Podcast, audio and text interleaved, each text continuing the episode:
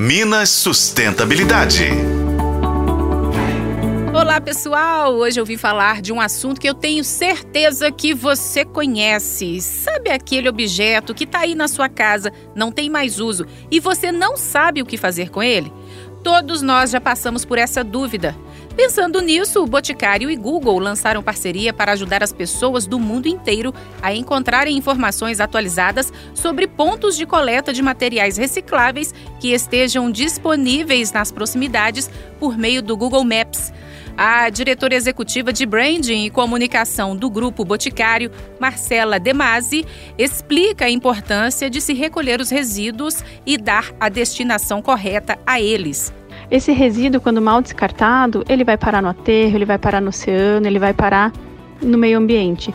Então, a gente fazer a cadeia correta ajuda não só a gente preservar o meio ambiente, mas também a contribuir com o avanço social.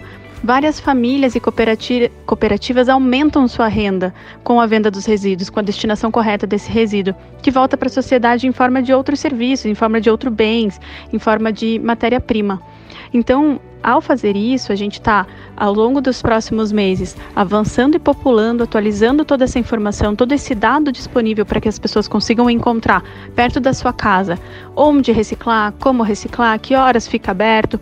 Vão ter mais de 7 mil pontos cadastrados e as lojas do Boticário vão estar tá lá também, porque hoje a gente tem mais de 4 mil lojas e essas lojas são pontos de coleta de cosméticos de qualquer marca. Na busca feita no Google Maps, é possível, inclusive, ver o tipo de material que pode ser depositado no ponto de coleta.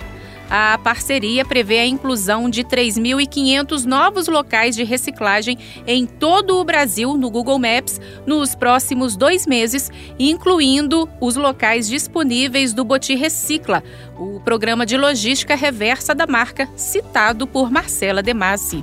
É isso aí, pessoal. Vou ficando por aqui.